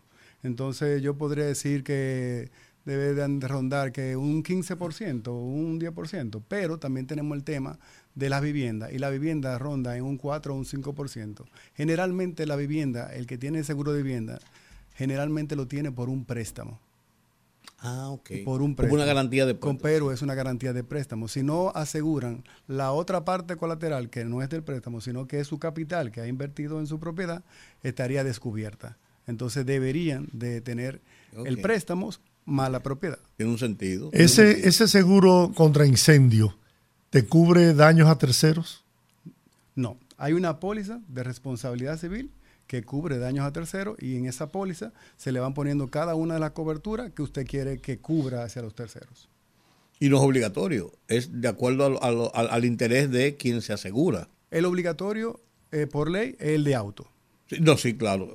Pero, pero, digo, lo que te quiero decir, no es obligatorio que en un seguro de incendio tú tengas también una serie de gamas que tienes que cubrir, como responsabilidad tercero, daños a la propiedad colaterales, qué sé yo. No, no- no es, obligatorio. no es obligatorio. Es, es opcional. Pero eh, es el momento de nosotros exhortar a la, a la ciudadanía a que lo, lo- lo gestione, porque en un momento dado a usted se le puede incendiar su casa o su comercio y causarle un daño al del lado importantísimo de millones de pesos y eso usted es el responsable. En el tema de las Se habla- inundaciones se- de ahora, perdón, no, eh, dame para terminar ahí. En el tema de las inundaciones de ahora, por ejemplo, había mucha gente que, eh, empresas, personas particulares, que tenían un incendio contra ese tipo de eventualidad. Eh, digo, un, un- un seguro contra ese tipo de eventualidad. Sí, claro que sí. Eh, nosotros hemos tenido ahora mismo aproximadamente en incendio, aproximadamente 75 reclamaciones de incendio. Y en los otros, eh, En auto, aproximadamente a- al corte de ahorita, teníamos 151 autos. Autos, sí. autos. pero Y el viviendas seguro, el seguro de auto Ujú. para cubrir ese tipo de, de daños tiene que tener un- una Daños póliza propios. especial, Una ¿verdad? póliza, lo que Sí. le dicen full, eh, que es daños propios y o comprensivo, debe tener esa, esa cobertura Aún para se- poder... sí, porque hay seguro que full que no, hay seguro full que no la tienen. Que, no la tiene, exactamente. Entonces, No, no, si usted no tiene el comprensivo, Sí, usted ajá. está No, fuera Jorge de... y yo somos expertos en eso porque a nosotros se nos ahogaron los carros. la entrevista, Ajá. pregunté algo. No, Se nos ahogaron en, Eh, en, ¿en su casa en- no, a- no, aquí. Aquí Aquí mismo. en el sótano. En el sótano de aquí, en noviembre pasado, el 4 de noviembre, aquella noche de viernes de Bellonera fatídico, porque estábamos poniendo música, se nos ahogaron los carros de nosotros y pérdida total. El carro mío quedó eh, por encima totalmente lleno de agua. El de Georgie, como es una jipeta, un poco menos, pero también a nivel de los cristales, lleno de agua. ¿Y tenía seguro? Sí, sí, sí. sí. Sí, el comprensivo lo teníamos. sí, el seguro, el seguro me pagó al final. Tu- tuve que pelearlo, pero... Si los señores lo permiten, yo, quiero- yo quiero Claro preguntar sí. algo. Claro que sí. Vamos a darte ese privilegio. Claro. No ese privilegio, no esa, esa, esa obligatoriedad. Oh, oh, oh, oh. Si no hago como dijiste ahorita, me voy de aquí. Pregunta, hombre, no pierda tiempo. Miren, los que vivimos en torres Correcto. de apartamentos, no está asegurado, usualmente. Por ejemplo, yo vivo en una torre, yo pregunté, me dijo, no, aquí no hay seguro. Aquí nadie está asegurado. Y el techo tuyo es el piso del otro y el piso tuyo es el techo del otro. O sea, y el vecino aquí, Sí. etcétera. Eh, no es recomendable que como asegurar el edificio. Claro que sí. Lo idóneo lo idóneo es que como comunidad se, se- o se- se como- quema el mío, pero el mío afecta al otro y al otro. Entonces, hay una responsabilidad compartida eh, en eso y hay, y hay áreas comunes. Eh, pero lo ideal es asegurar el, edificio completo. Ahora, no todas las personas pueden tener tal vez el mismo poder adquisitivo, pero lo recomendable es que cada quien entonces saque su póliza de seguro y en esas de Individual. se- eh, individual, en esa póliza de seguro individual hay una un- hay muchos productos que son productos multirriesgo que ahí le cubre responsabilidad civil, los daños del apartamento, de su mobiliario, de equipo electrónico, de cualquier maquinaria que se puede considerar maquinaria, los aire acondici- acondicionados, y entonces usted puede estar cubierto con, con un monto que pueda hacer frente a cualquier siniestro. Una póliza como esa. ¿qué, qué ¿Qué costaría? costaría?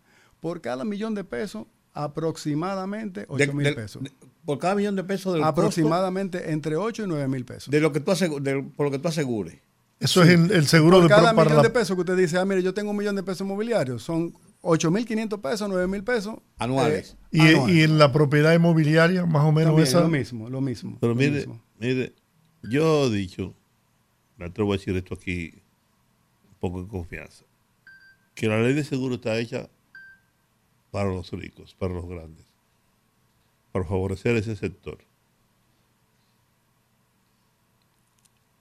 Me decía una persona que trabaja en seguros, muy conocida, que si usted va en su vehículo y hay un charco, y usted se mete dentro del charco, sabiendo que hay un charco, porque está lloviendo, y se, se ahoga o se daña el vehículo, solamente le pagan el 50%.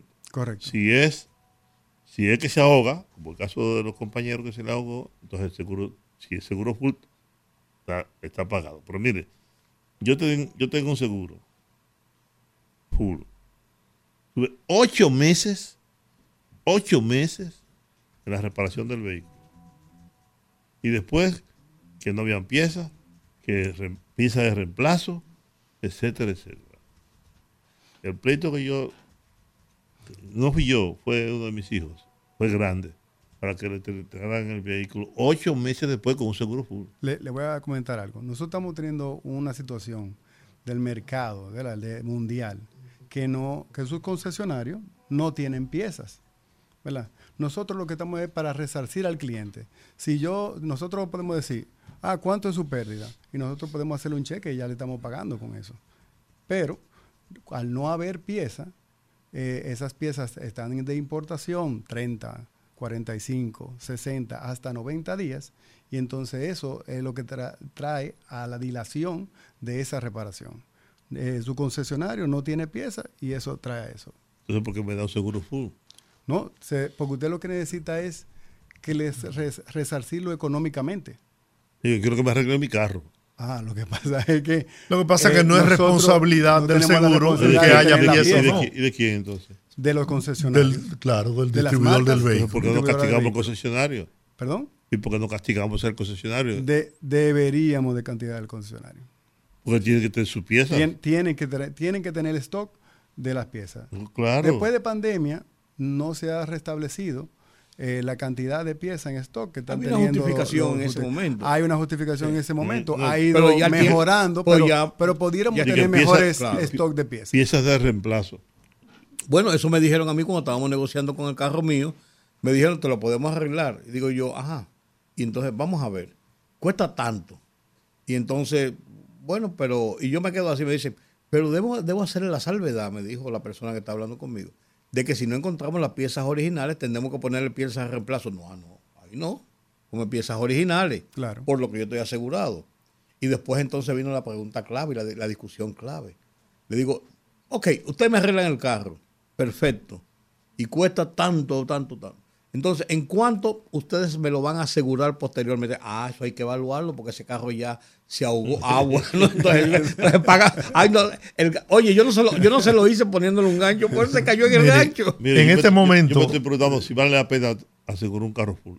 Claro que sí, claro que sí. No, pero yo me lo Indudablemente. yo me lo pregunto- Yo me lo indudablemente. pregunto por, por los problemas que uno tiene con los, No, mire, la compañía los- de seguros- con los reaseguradores. Lo- la compañía de seguro, todas responden y responden bien. Es indiscutible que debería cada uno de los ciudadanos, si tiene la posibilidad, de asegurarse full. Yo estoy asegurado full, pero, pero eh, pregunto, incluso lo dije a Altagracia, el año próximo pongo seguro de ley. Pero No, mucha gente está No lo haga, que a veces es mejor tenerlo No, pero yo no he necesi- chocado no nunca. necesitarlo Yo que he chocado nunca. no tenerlo. Pero mira, mucha gente en los últimos tiempos, y George y yo lo sabemos porque entrando en estos avatares nos, nos dijeron muchas veces, porque ustedes no tenían, qué bueno que ustedes tenían un seguro full, porque todo el mundo está cambiando a tener un seguro de ley, porque si no lo usa, le cuesta un dinero, no, nosotros lo chocamos. Entonces, pero eh, no es un negocio a final de cuentas. Como tú dices, es mejor tenerlo y, no de- Y necesitarlo. déjeme decirle algo. Ustedes también tienen que ver la parte de responsabilidad civil. Aquí, ustedes pueden tener un seguro full, pero deberían de tener una responsabilidad civil exceso de auto.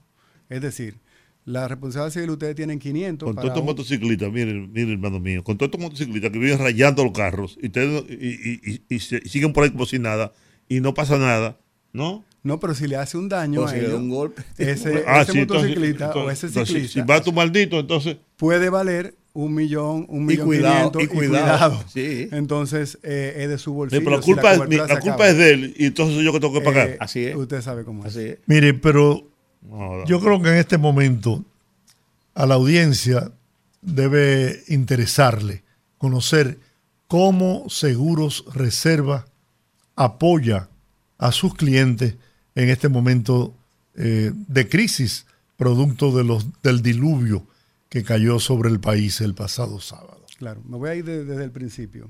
Nosotros como Seguro Reserva tenemos una filial que se llama Rescate 365. Esa filial es la filial que mayor unidades tiene para el rescate de los asegurados. Eh, entra por ahí el reclamo, nosotros comenzamos y, activamos eh, esa, esa alerta, comenzamos a dar el servicio, comenzamos a rescatar todo el mundo que, que se podía en, en ese momento.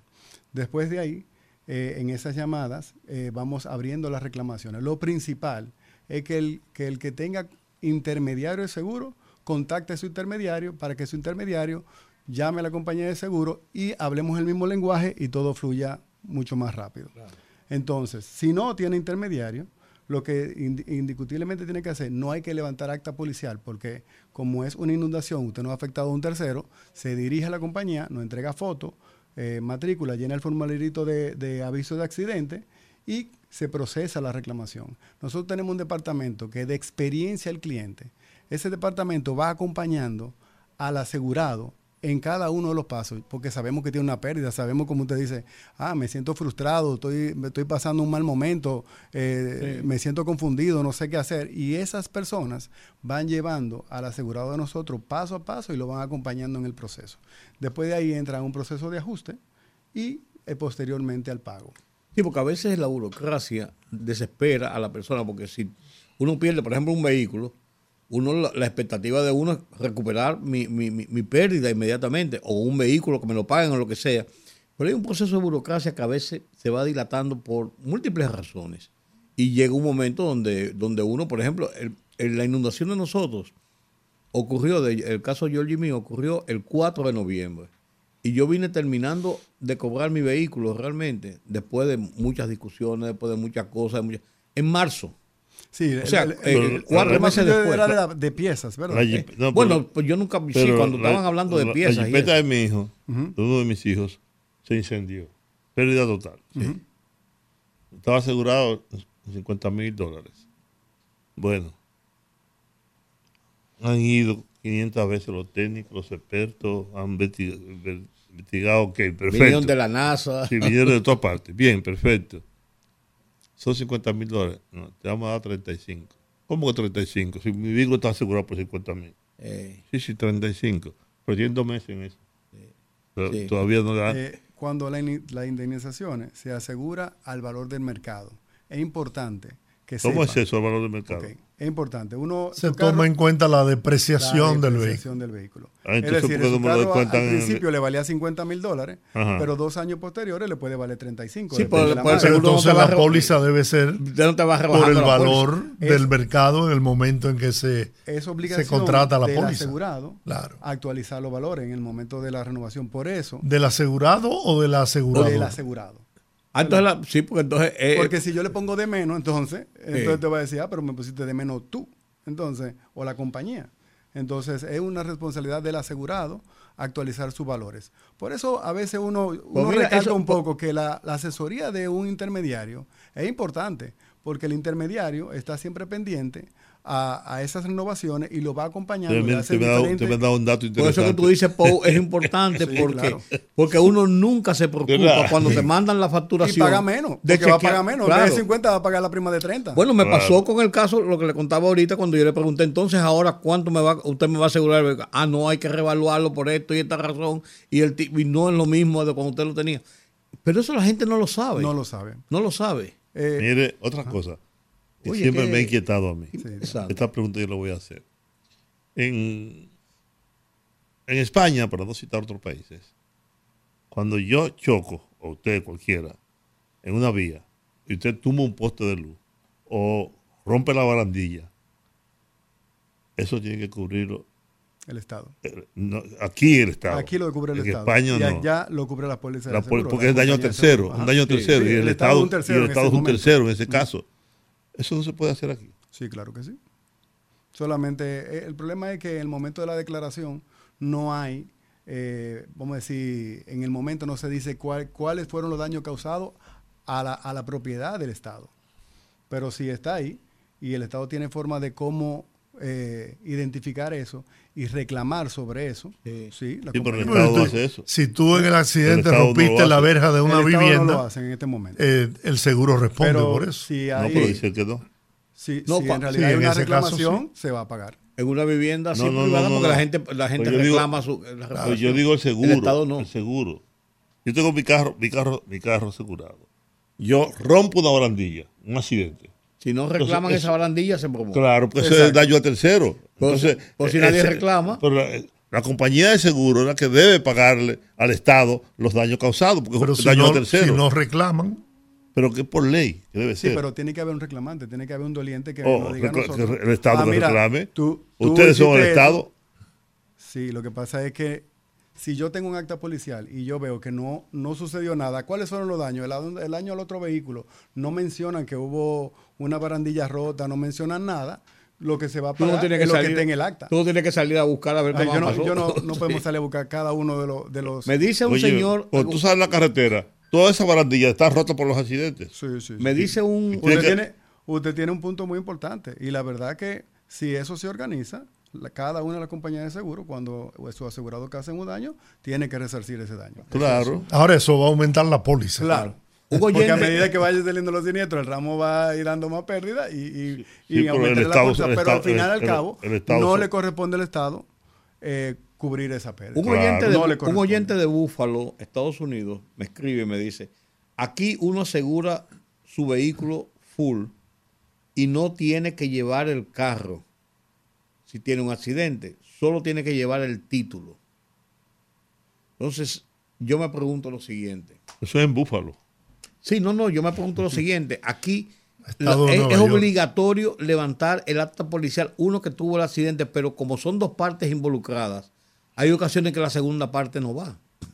Hay ocasiones que se siente culpable o no le da, no, no, me, no me interesa o yo no, qué sé yo, to- cosas que pasan. Y no va, entonces se queda solamente y con esa, con una sola referencia, entonces el seguro, ustedes, por ejemplo, el seguro de ustedes, eh, reservas, puede proceder solamente con, con, esa. con una con esa- sola acta decía, ah, mira, encontré mi vehículo así o me pasó tal o cual cosa y, y no fue con otro vehículo, ¿verdad? Fue con la pared de su casa. por O se ejemplo. dio a la fuga el o que, se dio a la con el fuga, que tuve el hace su accidente. reporte, se queda ahí, se dio a la fuga. Si aparece el, el afectado o el... o el Pero tiene que llenar la declaración. eh, va y, y hace la declaración en la misma suya. Pero, hábleme, hábleme del deducible. Pero yo tengo un seguro con ustedes, precisamente. Sí, correcto.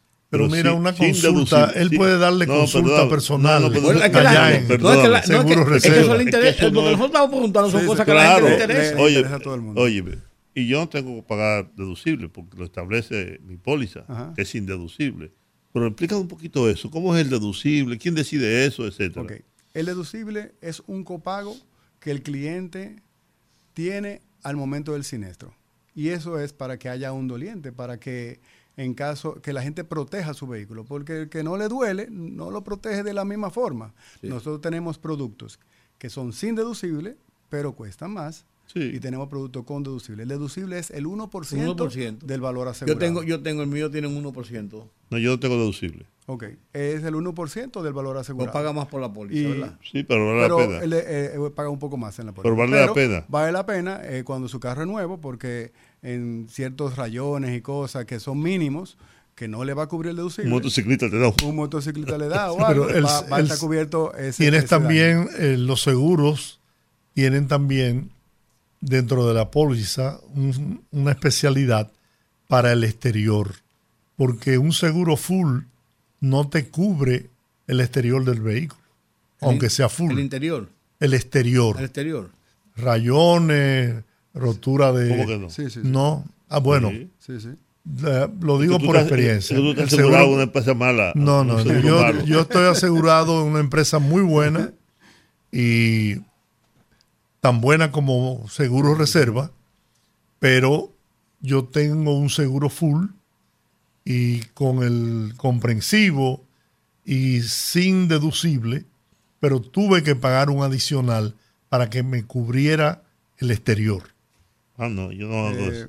no sería, no sé cuál sería ese producto que tienen eh, la competencia, pero en realidad sí, sí le cubre el Y es exterior. bueno, es bueno explicar también, y a ver si No, eso estoy- es una ventaja ya de Seguro Reserva, ¿no? Claro. a ver si yo estoy en lo correcto, que ese deducible de un 1% es sobre el valor en Ah, que está asegurado el vehículo, correcto. no en el valor de lo que cueste la reparación de No, lo que está reclamando. asegurado. El valor asegurado. Otra pregunta, señor.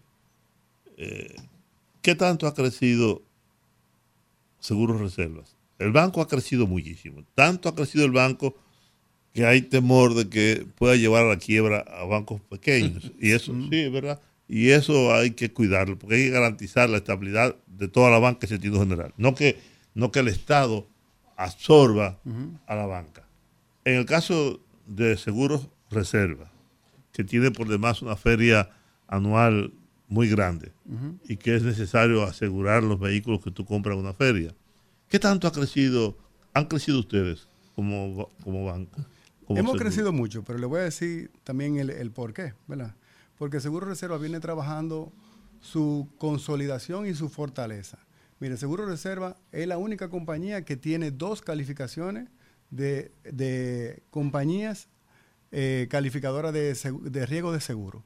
Tenemos AM Best con A menos y tenemos Fish Rating con A, AA más eh, República Dominicana. La única que tiene dos calificaciones.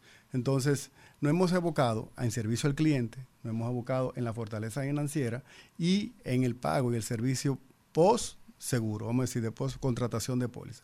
De- después de eso, esa, esa mística de trabajo, que es una experiencia al cliente, eh, se ha dado y ha venido que la gente viene trabajando con nosotros, trabajando con nosotros, intermediarios, acercamientos y etcétera. Y nosotros hemos crecido prácticamente eh, un 50% más. Ahora, si Dios quiere, eh, estaríamos terminando el año con 17 mil millones de pesos. Una, una última pregunta, de mi parte solamente. ¿Qué tiempo tiene Seguro eh, Reserva? Tiene aproximadamente 20, 20 años. Sí, es, es relativamente nuevo Sí. En el mercado para hacer con el De las volumen más que- nuevas. Con el volumen que tiene, sí. Bueno, Bueno, terminamos. Gracias. Ha sido un placer, ha sido salicídico. Para, para mí es un placer compartir Sí. con ustedes y de verdad, que la- hay- gracias hay por la oportunidad. y hay, hay- creo que hay muy buenas informaciones en... Creo que he- hemos, hemos analizado, discutido, conversado sobre las cosas que la gente piensa. Sí, claro. Porque uno, la- las experiencias de uno como, como usuario es la experiencia de cualquier, de cualquier persona, cada uno en su, en su rango, en su nivel. Carlos Ernesto Pou Pilarte, vicepresidente de reclamaciones, riesgos generales de Seguros Reservas. Yo sé, ¿Tú crees, estuvo que, tú Georgie, buscaré que, a usted cuando tenga algo que reclamar. A las órdenes. Ahora mismo le paso mi contacto. tú crees, Georgie, tú crees que, a todos, tú crees, Georgie, que, que si eh, reserva, seguro reserva, eh, se mete a asegurar y garantizar seguro de los motores, una, le puede pasar una de dos cosas. O se hace multimillonario si lo obligan, O quiebra. o quiebra, o quiebra. O sea, son los dos extremos. Muchas gracias. ¿eh? Gracias a ustedes Gracias por venir hasta Gracias, nuestros gracias. estudios. Gracias. Vamos a la pausa, al regreso nos quedarán unos minutos para que el pueblo hable. El rumbo de la tarde. conectando con la gente, que el pueblo hable en el rumbo de la tarde.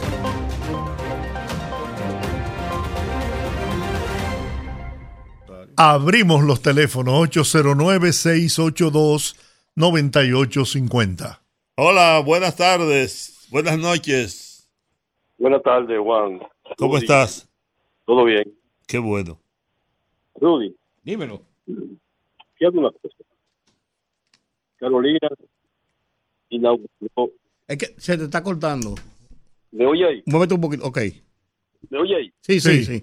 Yo te digo, Y habla más alto. Carolina, el Cristo Rey, estuvo codeándose con toda clase de gente. Ahora en la pandemia, usted vio a Carolina tirar a la calle el medio.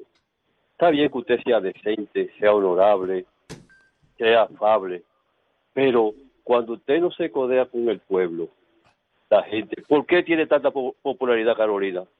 Porque Carolina también la ciénaga los otros días metía. Pero esta muchachita es muy buena, muy decente, pero ella, del programa de María Cela, no sale de ahí y ya usted sabe cómo es, que la pase bien. Bien. Bueno, yo en eso estoy tanto de acuerdo con usted. Está mal el PRM en términos generales. Sí, hola, buenas. Buenas, ¿cómo Sí. estamos? Bien. ¿Cómo estamos? Habla el doctor Ramón Guzmán. ¿Cómo están ustedes? Adelante, doctor. Mire, yo quiero hacerle una evaluación rápida. Eh, la señora Farid es una buena muchacha, pero resulta que ella en la campaña, cuando estaba en la oposición, tenía un discurso diferente. Criticaba los préstamos, criticaba el endeudamiento, criticaba los robos, y ahora llegaron al gobierno y se callaron. Entonces yo digo, yo es- le escu- lo escuché a usted y hablando de Faride, el problema no es Faride, eh, así como está Faride, que la gente ya no la asimila porque este es un pueblo inteligente, así está el PRM. Entonces, no ve que nos hayan a quien llevar porque Omar Fernández, lleven a quien lleve, le va a ganar la... eh, eh, ellos perdieron el distrito ya, ya perdieron el distrito, Juan TH. No, está Eh, bien. Quien habla es el doctor Ramón Guzmán. Muchas gracias. Gracias, doctor. Gracias, bendiga. doctor. Vamos a esperar a las elecciones a ver. Hola, buenas. Hola. Buenas tardes, poderoso. Gracias por la oportunidad. Yo soy Freddy del Mameye. Adelante, Freddy. Mire, una señal de que el viernes de las lluvias y la catástrofe, el país estaba suelto en banda. Fue el sábado, fue el sábado. Ah, perdón, el sábado. Que el país estaba suelto en banda desde el punto de vista de la autoridad. Ahí andan los videos donde la, el agua se estaba llevando casas, carros, de todo. Y de este, de sur, nadie bajaba la luz, el switch. Había luz. Eso significa que ellos no estaban en su oficina. Abinader no tiene capacidad para dirigir este país. Te lo digo yo. Gracias. Gracias. Hola. Buenas tardes. Buenas. Eh, oiga, bien, yo soy un miembro del PRM. Y yo le advertí, pero yo no soy nadie, yo soy un simple mortal. Que nosotros no podemos dejar que la oposición no- nos ponga la agenda de los temas. Fue en abril cuando comenzó la campaña contra Farid, una, una campaña rastrera de la oposición. ¿Aló? Sí, escuchamos. Entonces, ¿dónde comenzó los ataques despiadados? Yo quiero que me, pre- que me digan a mí, un político que su discurso sea el mismo cuando esté en el poder que en la oposición. Eso es una cosa como infantil. Dígame, enséñenme uno. Aquí dicen que Juan Ariel es una eminencia, que eso es lo mejor. Sin embargo, ese joven nunca ha hecho un mea culpa de los gobiernos de su partido. Igual que Simba también. Simba lo digo por el hijo de, de Rey León. Ah, El que vio la película sabe que se llama Simba. Entonces, ¿cómo es posible que a nosotros los PRMistas nos quieran inyectar que Faride perdía de Simba? Cuando, dígame lo que mide el partido, lo que mide Carolina y lo que mide Luis. Si Faride, fruto de esa campaña, bajó algunos puntos desde que arranque la campaña, porque el partido es más fuerte y nosotros ninguno vamos a votar por otro candidato que no sea el de nuestro partido. Entonces, yo no sé de dónde se han inventado eso. Si Faride tiene dos o tres puntos menos que Carolina y Luis, desde que la campaña arranque, ¿por qué? Porque son a la militancia y si el partido está por encima de 50, ella no tiene manera de perder. Y voy a decir algo con Guillermo Moreno, lo último. Tengan cuidado con ese caballero, porque ustedes lo pueden hacer senador y al otro día dice que él es independiente. Está bien. Bien, gracias. Hola, hola. Buenas, buenas noches, tardes. qué gran Sí, buenas, díganos. Ese señor que siempre llama a Mamey, ese hombre está enfermo con el ladrón mayor de este país. Bueno, ¿qué le podemos hacer? Él, Imagínese usted. él dice, no, eso es su derecho. Él dice que Luis no tiene capacidad, porque Luis no tiene capacidad porque no es ladrón ni corrupto como el ladrón de Lionel. Y eso, lo que estaba hablando Abel Martínez hoy en Telemicro, en la mañana, que esos partidos están aliados del PRM, dice que no le dan un 6%, pero esos partidos creo que los dejaron ahí gobernando 16 años, los aliados. Ahora no sirven los aliados. Ay, ay, todo depende del cristal con que se vean las cosas, mi amigo. Mi amigo. Hola, lo que ayer era noches, bueno hoy es malo y viceversa. Dígame usted. Buenas noches, equipo. Wilson de Villa Francisca. Rudy, ¿ya se calmó? Rudy Yo. sí se calmó, él está calmado, claro. Y yo le di Rudy, la por pastilla. favor, tú le sabes di que la pastilla, hombre diazepam. ¿Cómo es? Un hombre recién operado no puede estar haciendo esos piques. Exactamente. Se lo, se lo digo, se lo digo vivo, te constantemente queremos eso. vivo en la cabina. Eh, Miren, señores, yo quiero hacer una pregunta a ustedes. Eh, a- eh, a partir de la eh, comunicacional, mediática, qué sé yo, que se, que se ha montado sobre Omar Fernández, hay gente que tiene 20 años en el Congreso siendo diputado y no ha podido subir a ser senador, aunque sea porque su propio partido se lo ha, se lo ha impedido, no porque no sean queridos por el pueblo ni porque el pueblo lo quiera ver como senador. Entonces este muchacho con cuatro años eh, ya dije que, dije que, uh, lo último de ser, pero entonces, ¿qué? Yo realmente no sé lo que él ha hecho en la, Cámara de Diputados. Yo no sé qué él ha hecho idea. en el Congreso. ¿Cuáles proyectos de trascendencia Para mí, él, él es hijo de Leonel Fernández. Porque él el único mérito que yo le conozco es que es hijo de Leonel Fernández, más nada. Porque, por ejemplo, Yo ese, por que, a e- ustedes, ese señor que a, a, a Georgie le gusta mucho, el Ariel. Bueno, el Ariel estudió aquí, estudió allí, eh, hace esto, aquello, etcétera. Fue ministro, si tiene una impronta, ¿verdad? Más allá de ser hijo de Felucho. Pero este muchacho, yo, la verdad. La última no llamada. ni nada, pero no conozco Buenas. dónde estudió, ni qué estudió. Aló, si estudió, Sí, no buenas. estudió. Yo, yo le puedo decir el proyecto de ley que sometió Omar. Eh, quiero recordárselo a la población. Sometió un proyecto de ley para que se le hiciera un impuesto, o sea, se le quitaran los impuestos a la toalla sanitaria de las jóvenes. Ese ese fue el, el proyecto que él promovió. Que O tampoco, a- que tampoco, impuesto, que no- que el impuesto que a no- la toalla que no- sanitaria. que no tuvo éxito. Señores, aquí es un hazme reír. Ahora, sí sé que los opositores tienen una capacidad terrible para hacer personajes de la nada. Así hicieron a Margarita. Sucede que la señora sin presupuesto no suena. Con presupuesto, ellos son Desapareció. los señor. mejores. ¿Tú recuerdas, ustedes recuerdan una vez que había un ministro de Agricultura de Leonel Fernández que se llamaba Chío Jiménez? Y Oh, el pequeño de la radio decía, ¿cuál es mejor ministro de Agricultura, Hipólito o Chío? No, no, Chío, Chío, Chío. Entonces, ellos tienen eso. Son especiales en hacer campaña para engrandecer personas Bien. en los medios. Muchas gracias, caballero. Hemos terminado por hoy. El tiempo nos pasamos con dos minutos. Mañana estamos aquí. Eh, mañana es viernes de Bellonera. Gracias a Dios. Así que agradecidos como siempre de esa solidaridad y apoyo que nos brindan. Yo me Mañana a las hoy. 5 estaremos aquí en el rumbo de la tarde y a partir de las 5.30, viernes de Bellonera. No hacemos nada los tres juntos. aquí, Bendiciones. Rumba 98.5, una emisora RCC Media.